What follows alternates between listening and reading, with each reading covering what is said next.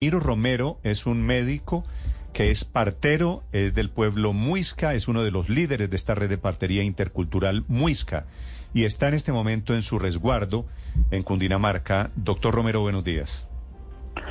Néstor, buen día, ¿cómo están?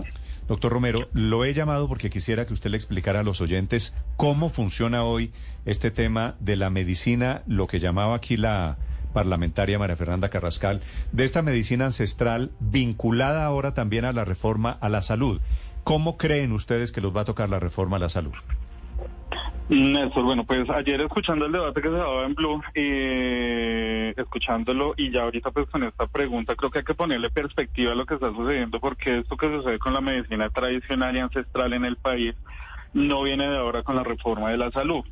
algo como un repaso de esto rápido, sale el decreto 1953 de 2014 que hace parte de las luchas y los logros del movimiento nacional indígena que habla del CISP eso sale en el 2014, la mesa permanente de concertación de la de, la mesa permanente concertación con la subcomisión de medicina se da desde el 91 con la Constitución y es el sistema indígena de salud propio intercultural. Entonces, lo que está haciendo la ministra, lo que se está haciendo ahora en la reforma de la salud es garantizar nuestro es, garantizar el decreto 1953 de 2014 que precisamente habla garantizarlo cómo que cambia, doctor Romero.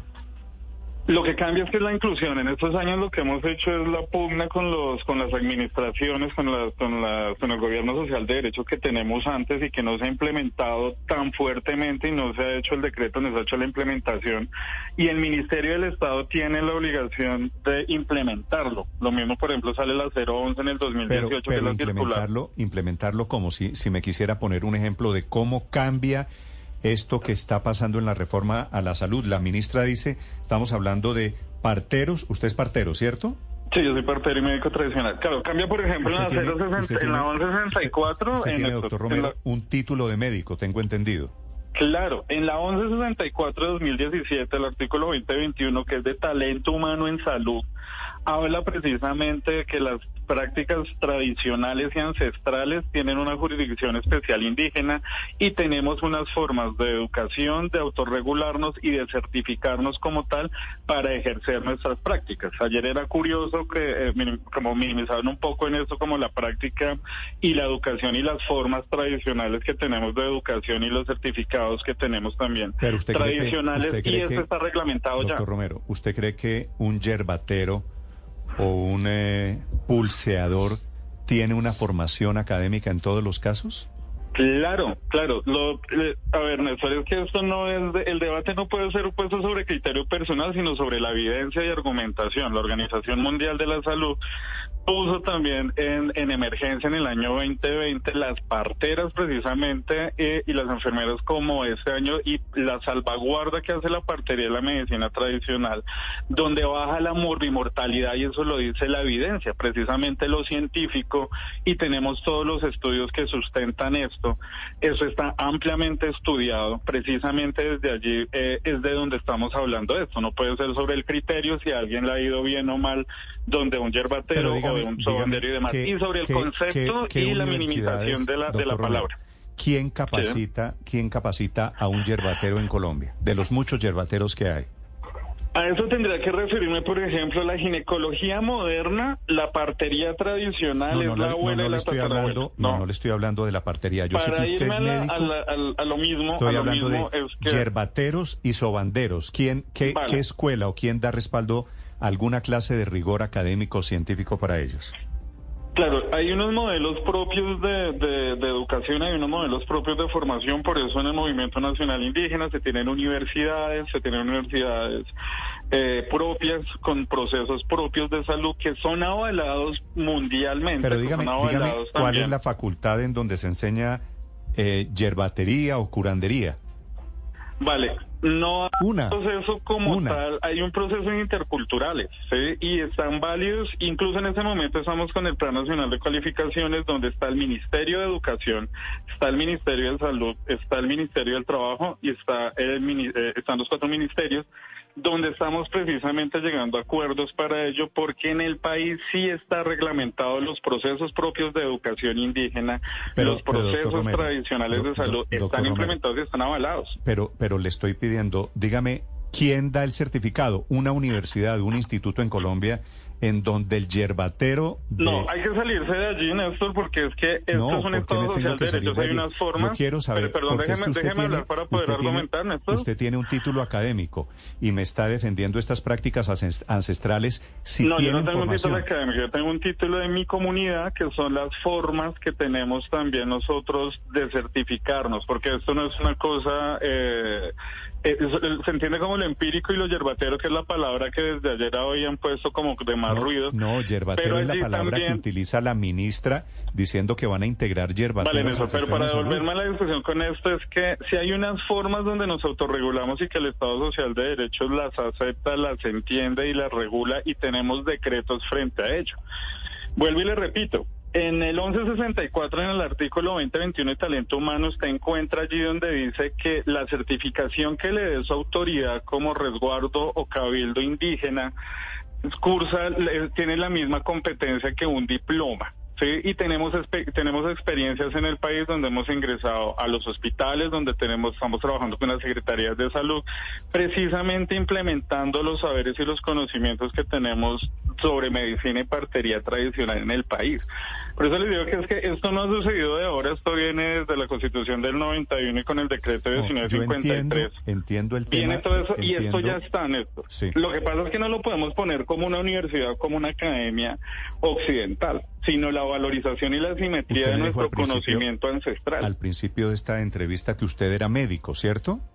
Sí, sí, sí, yo soy médico tradicional. ¿Médico tradicional con, eh, con el reconocimiento de quién o, formado en dónde? Del pueblo Muisque eh, son cinco comunidades y los avales que tenemos en las estructuras propias de salud son las comunidades y las autoridades a nivel nacional, las autoridades indígenas, esta medicina, aval y también la autoridad occidental, es decir, la, el Estado Social de Derechos, avala esto también normativamente. Ok, no, claro, claro que hay, claro que hay avales. Y hay una rigurosidad. Uh, una, una rigurosidad, ¿qué quiere decir? Hay una rigurosidad, es que las comunidades indígenas, a las personas que están certificadas como médicos tradicionales... Es que ahí es donde tenemos la diferencia. Los curanderos y los yerbateros no son solo para comunidades indígenas. Ah, no, claro, que por eso el sistema el sistema está puesto en lo intercultural y eso también está dentro del decreto 1953, el CISPI, que habla de la, la inclusión dentro del sistema de salud, la simetría también del conocimiento y la complementariedad entre la medicina occidental y la medicina tradicional ancestral de los pueblos indígenas y tradicionales. Sí. Eh, Eso ya está arreglado. lo que está sucediendo ahora, esto viene sucediendo hace tiempo y es un logro de la lucha del movimiento nacional indígena frente a medicina y las prácticas ancestrales. Ustedes, eh, de sus, de sus, ¿usted qué receta? Eh, ¿Hierbas? Eh, ¿qué, qué, qué tratamiento hacen ustedes?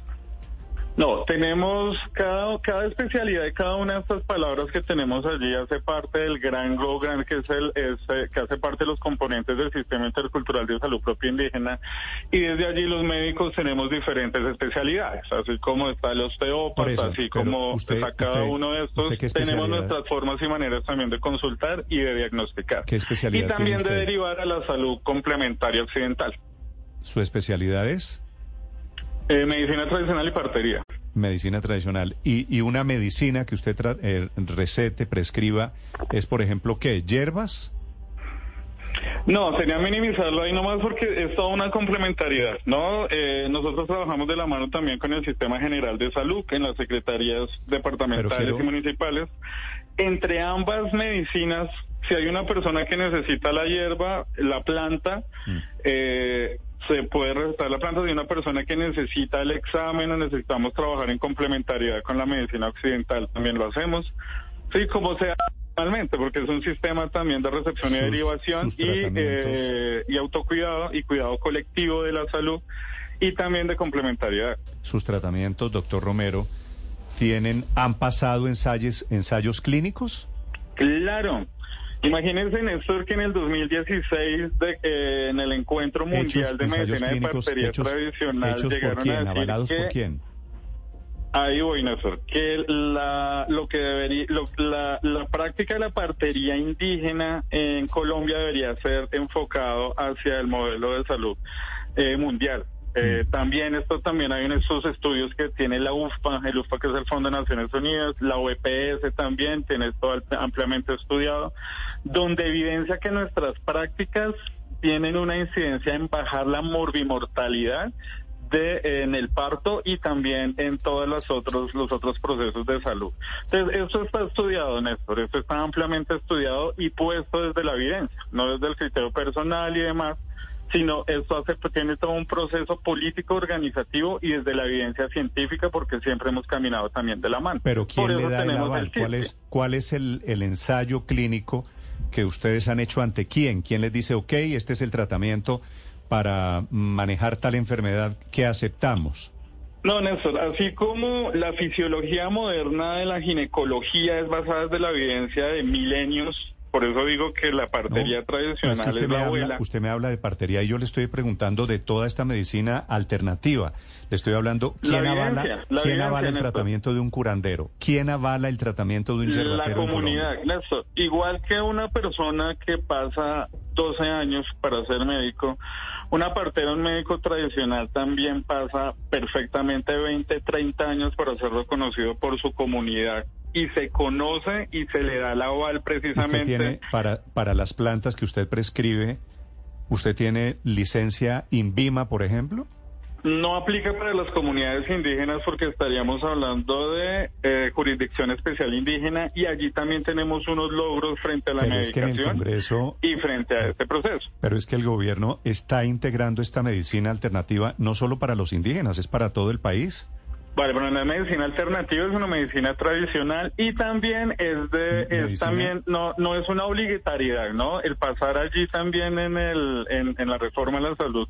Néstor, si su merced no quiere estar en la medicina tradicional, usted dice perfecto, yo elijo solamente el camino de la medicina convencional, occidental, médica hospitalaria pero hay también un grupo de gente, una masa crítica que se ha replanteado también el sistema general de salud con la ley 100, con la medicación y todo este proceso, y también tiene otras opciones. No podemos encaminar a la gente hacia un solo lado, hacia una medicina hegemónica y dominante, sino que también la medicina tradicional y ancestral hace parte también de este camino de cuidado colectivo de salud en el país. Doctor, doctor Romero, ¿usted tiene cuántos años?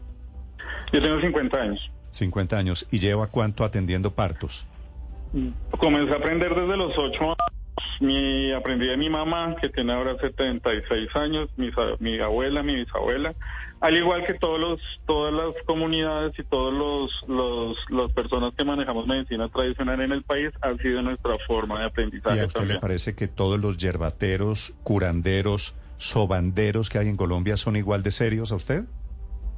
Eh, eh, precisamente por eso que tenemos como Movimiento Nacional Indígena y hablando de estos decretos que hemos sacado, hemos sido rigurosos también en general los procesos de autorregulación y es muy diferente eh, los casos y los procesos que hay así también de eh, procesos poco serios en salud, pero por, eso nuestras estructuras político y organizativas como comunidades y pueblos indígenas nos regulamos y certificamos y en aval también en acuerdo con el Ministerio de Salud y los otros ministerios, sobre todo con el de Salud, tenemos nuestros registros y donde avalan también a nuestros médicos, médicas, parteros, parteras, banderos y demás para que haya un acuerdo entre el modelo occidental y el modelo propio precisamente para tener esa rigurosidad. Vale. Ha sido muy, muy, muy útil escucharlo, doctor Romero. Gracias por acompañarnos esta mañana.